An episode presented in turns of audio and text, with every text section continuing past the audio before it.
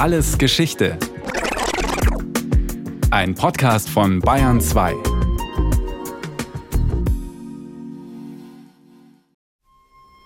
Alexander Solschenizyn war Russland. Und Russland auch ein bisschen wie Alexander Solschenizyn. Eine stattliche Statur, hohe Stirn, das Gesicht gerahmt von Backen und Vollbart, der Augen, Nase und Mund wie zwischen einem aufgezogenen Vorhang aufscheinen lässt. Der ewige Ernst der Lage hatte tiefe Furchen in sein Gesicht gegraben. Alexander Solschenizyn hat sowohl an Russland gelitten als auch für Russland. Lebt nicht mit der Lüge, rief er den Russen 1974 zu, nachdem er in ein Flugzeug gesetzt und von den sowjetischen Machthabern ausgewiesen worden war. Mit Verbannung kennt sich Solschenizyn da längst aus. Deutsche Diplomaten, die dem Schriftsteller bei seiner erzwungenen Ausreise geholfen hatten, erzählten später, dass der Dissident ein Stück Schwarzbrot in der Hosentasche gehabt habe, als Vorsichtsmaßnahme, falls man ihn doch wieder in den Gulag nach Sibirien verfrachten würde.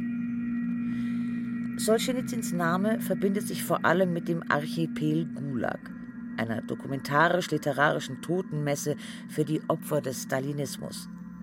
Das weltumstürzende Enthüllungswerk wurde in Dutzende Sprachen übersetzt und verbreitete sich weltweit in Millionenauflagen. 1973 erschien der erste Band in Paris und schlug ein wie eine Bombe. Bedrückten Herzens habe ich das fertige Buch jahrelang zurückgehalten. Die Pflicht gegenüber den noch Lebenden überwog die Pflicht gegenüber den Verstorbenen. Doch nun, da das Manuskript in die Hände des Staatssicherheitsdienstes gefallen ist, bleibt mir keine andere Wahl, als es unverzüglich zu veröffentlichen. In diesem Buch gibt es weder erfundene Personen noch erfundene Ereignisse. Menschen und Schauplätze tragen ihre eigenen Namen. Es war alles genau wie beschrieben. Es war die Hölle. Alexander Solschenizyn hat als betroffener Zeuge eine Art Chronik der Entstehung und Entwicklung des Lagersystems verfasst. Der Gulag ist für ihn kein Unfall und auch kein unerklärliches Unglück. Er ist nicht der Fehler im System, er ist das System selbst. Ein Imperium der Zwangsarbeit unter der Ägide der Geheimpolizei. Die Wucht des Materials hat es in sich. Unter westlichen linken Intellektuellen kommt es zum Solschenizyn-Schock. Nach dem Archipel Gulag kann niemand mehr die marxistische Ideologie ohne Repressionsapparat denken. Heinrich Böll muss diese neue Tektonik dreimal bestätigen und schreibt in der FAZ Ja, ja und nochmals ja. Die Slawistin und Publizistin Carla Hilscher erinnert sich noch gut an den Mentalitätswandel, der damit begann. Man kann sagen, dass wirklich diese Blauäugigkeit, die ja bei vielen geherrscht hat, die einfach nicht wahrhaben wollten, dass es den Gulag gibt, dass dieses Buch ihnen die Augen geöffnet hat und dass wirklich von da ab eine echte Auseinandersetzung begonnen hat. Solschenizyn dokumentiert in einem vielstimmigen Chor das Räderwerk des Roten Terrors, der schon unter Lenin seinen Lauf nahm und also wesentlicher Teil im Bauplan des Systems war. Nicht jedem ist es wie Vanja Lewitzki gegeben, mit 14 bereits zu der Einsicht zu gelangen, jeder ehrliche Mensch kommt ins Gefängnis. Jetzt sitzt Papa. Wenn ich groß bin, holen Sie mich. Sie verhafteten ihn mit 23. Eine Tradition der Repression, gegen die Solschenizyn allein sein Wort setzt, in der festen Überzeugung, dass es am Ende den Beton durchbricht. Ein Befreiungsschlag, der den drei Bänden des Archipel Gulag gelungen sei, wie Carla Hilscher meint. Ich glaube, es gibt kaum ein anderes Buch, was so wirklich Geschichte gemacht hat. Ich glaube, man kann mit gutem Gewissen sagen, dass der Zusammenbruch der Ideologie des Kommunismus ganz wesentlich befördert wurde durch das Erscheinen des Archipel Gulag. Und ich denke, das ist auch das ganz große Verdienst und dadurch hat Solzhenitsyn historische Bedeutung. Und Einmal natürlich in der Sowjetunion selbst, wenn man sich schon allein die Geschichte anguckt, die Entstehungsgeschichte dieses Werkes. Also Solzhenitsyn hat, glaube ich, sobald er aus der Verbannung zurückkam, hat er angefangen daran zu arbeiten und hat ja eben die Stimmen gesammelt von Hunderten von Betroffenen, die in den Lagern gelitten haben. Und er war ja dann im Grunde so ein Anführer der Dissidentenbewegung seit den 60er Jahren.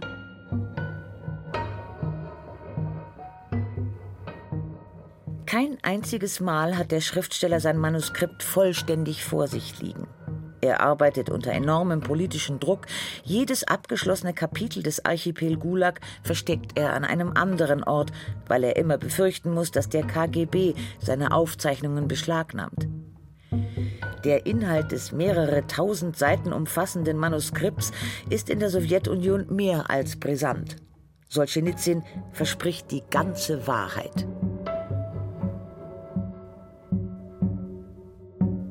Er schildert nicht nur das Schicksal der Opfer des sowjetischen Terrors, sondern auch die Motive und Befindlichkeiten der Täter. Als Quellenmaterial dienen ihm Erzählungen, Erinnerungen und Briefe von 227 Personen, Zeitungsartikel und die eigenen Erfahrungen. Im Grunde ist dieses Buch auch so viel moderner als seine Romane, die er geschrieben hat.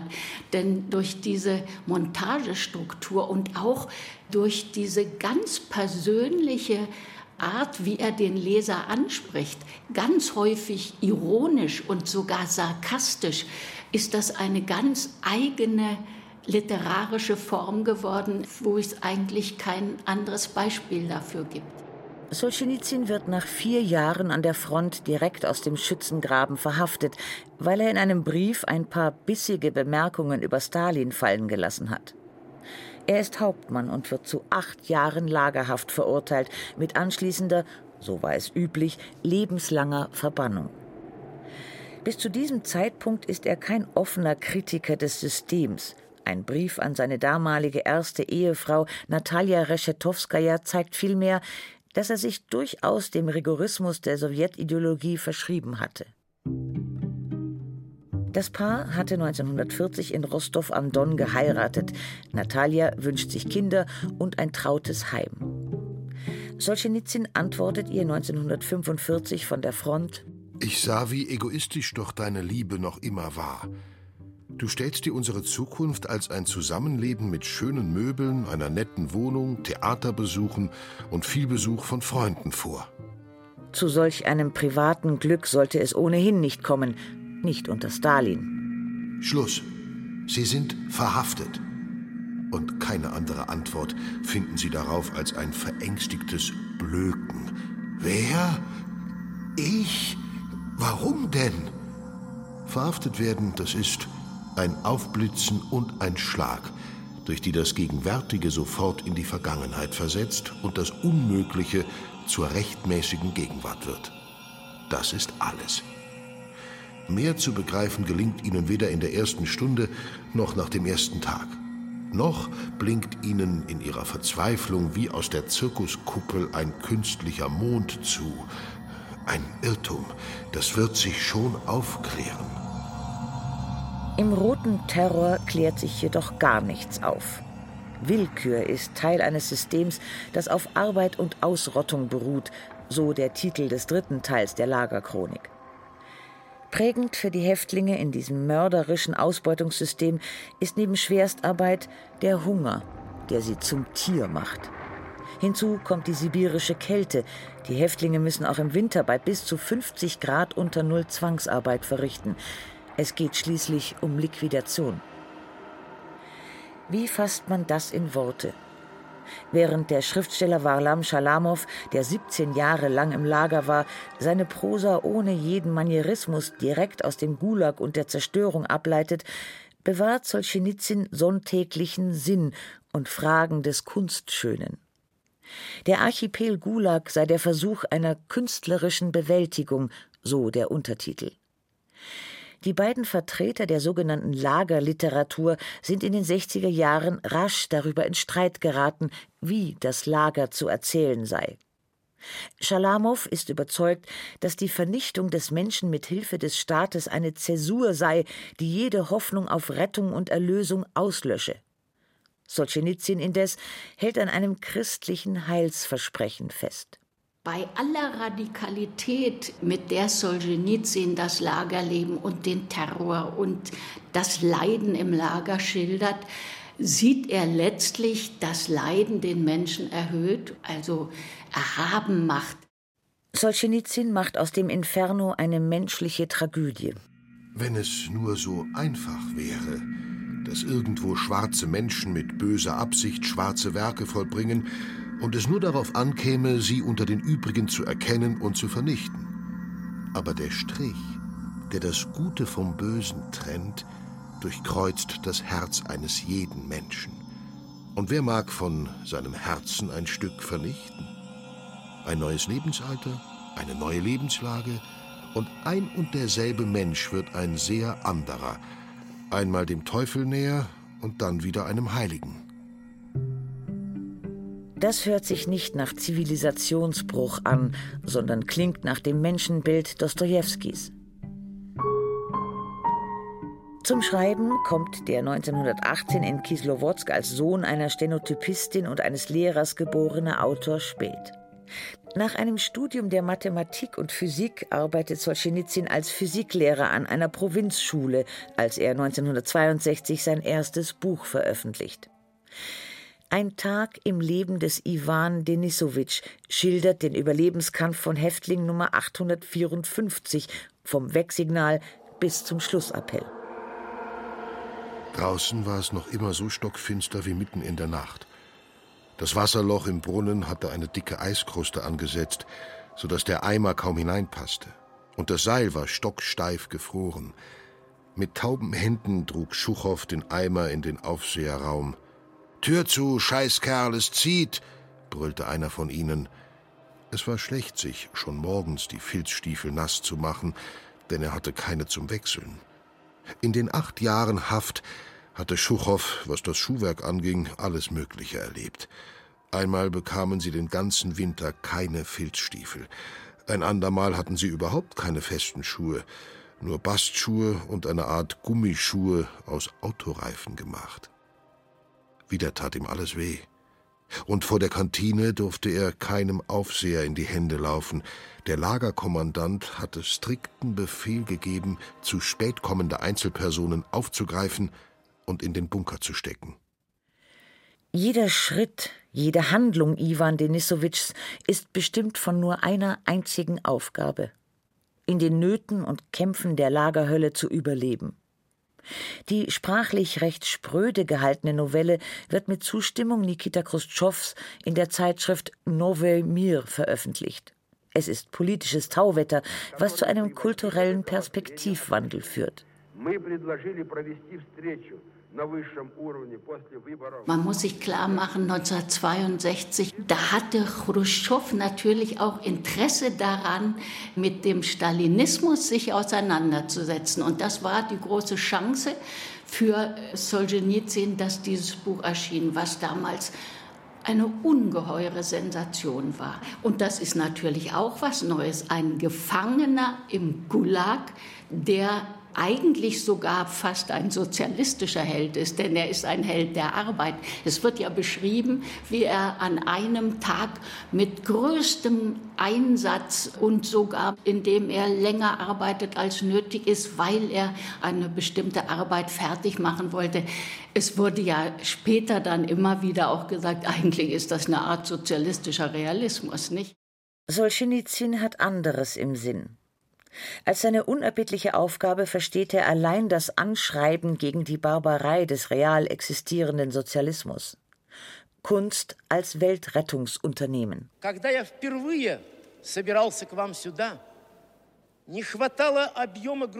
will mit Literatur nicht unterhalten, sondern verändern, er agitiert im alten, stolzen Glauben an das Höhere im Menschen gegen den Kulturverfall und formt aus Erinnerungen, Gedanken und Erzählungen ein großes, sprechendes Mosaik einer Gegenwart voller Gräuel.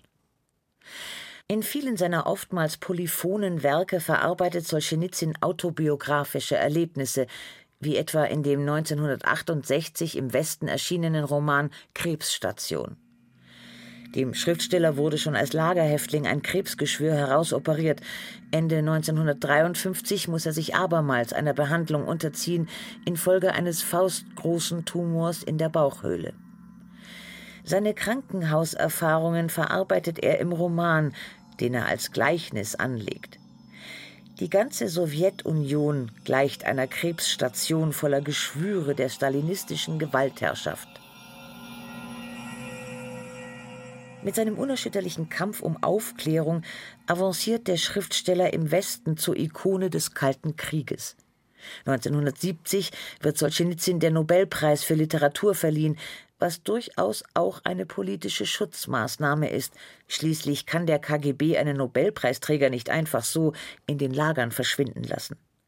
Das Tauwetter gehört da längst der Vergangenheit an, und Solzhenitsyn kann zu Hause schon seit Jahren nicht mehr publizieren. Davon lässt sich der Schriftsteller in seinem Schreiben keineswegs beirren. Man kann alle wirtschaftlichen, staatlichen, physischen Katastrophen überleben, nicht aber geistige. Wenn wir uns aufgeben, wenn wir aufhören an uns, an unsere Zukunft zu glauben, dann sind wir erledigt. Das Leben hat Solzhenitsyn recht gegeben. Er glaubt fest an sich und seine Arbeit, Ganz gleich, wie viel Ärger er sich einhandelt, weil er unerschrocken Defizite benennt und einklagt. Für Solzhenitsyn steht die ethische Verantwortung des Schriftstellers absolut im Vordergrund. Das heißt, für ihn sind den sittlichen Grundfragen alle anderen, die ökonomischen, die politischen, die sozialen Probleme untergeordnet. Und insofern ist natürlich klar, dass er mit seinem Werk er will Lehrer sein, er will Lehrer des Lebens sein, wie ja das in der russischen Tradition bei vielen großen Schriftstellern des 19. Jahrhunderts das Selbstverständnis war. Im Sommer 1994 kehrt Alexander Solzhenitsyn nach 20 Jahren im erzwungenen westeuropäischen und amerikanischen Exil nach Russland zurück. Er kommt als slavophiler Künder und Prophet über Russlands fernen Osten und setzt seinen Fuß in Wladiwostok auf russischen Boden, fernab vom Sündenpfuhl Moskau. Das ist der zweite Solzhenitsyn-Schock. Der vom ewigen Russland durchdrungene Schriftsteller ist aus der Zeit gefallen. Dabei hat er aus seiner Ablehnung gegenüber dem Westen nie einen Hehl gemacht. Der Westen ist Solzhenitsyn nur Stützpunkt für seinen schriftstellerischen Stellungskrieg gegen den Bolschewismus. Von Pluralismus und liberaler Gesellschaft hält er rein gar nichts. Ja, selbst Demokratie versteht er nur mit einem starken Herrscher an der Spitze. Später hat sich immer mehr gezeigt, dass seine politischen und ideologischen Vorstellungen im Grunde eine absolut rückwärtsgewandte, ja reaktionäre Utopie waren. In der Tradition der russischen Slavophilen, die ja immer gemeint haben, man müsste auf die eigenen aus der russisch-orthodoxen Kirche kommenden Werte zurückgreifen und einen anderen Weg gehen als Westeuropa, das hat er in einer Weise ausgeführt, dass man eigentlich ihn nicht mehr wirklich ernst nehmen konnte. Eigentlich träumt er von einem Russland, das längst vergangen war und das es so auch nie gegeben hat, nämlich von einem selbstverwalteten, patriarchalischen, ländlichen Russland. Und das ist natürlich eine Sackgasse. Solschenitsyns Verhängnis ist es, dass es sein Werk niemals gegeben hätte ohne seinen Leidensweg in einem System, dem er den Kampf erklärt hatte. Als dieses System verschwand, versank auch sein Stern.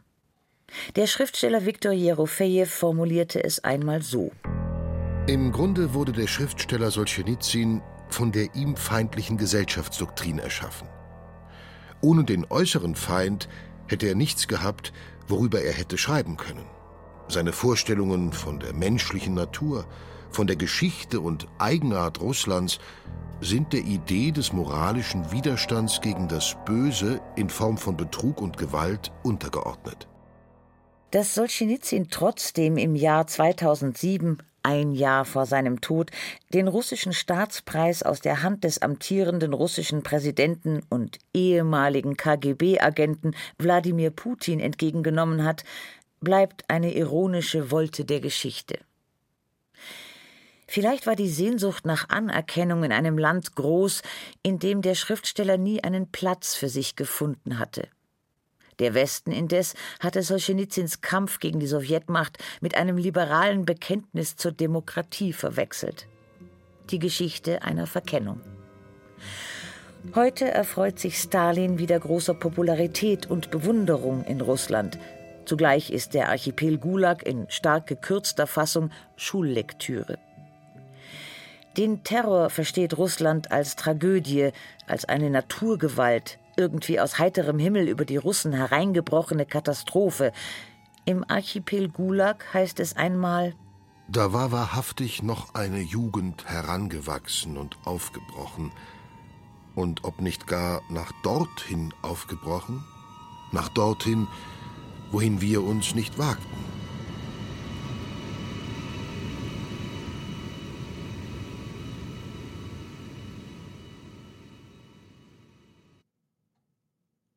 Das war Alles Geschichte, History von Radio Wissen aus der Staffel UdSSR und der Westen. Diesmal mit der Folge Alexander Solschenizyn von Christine Hamel.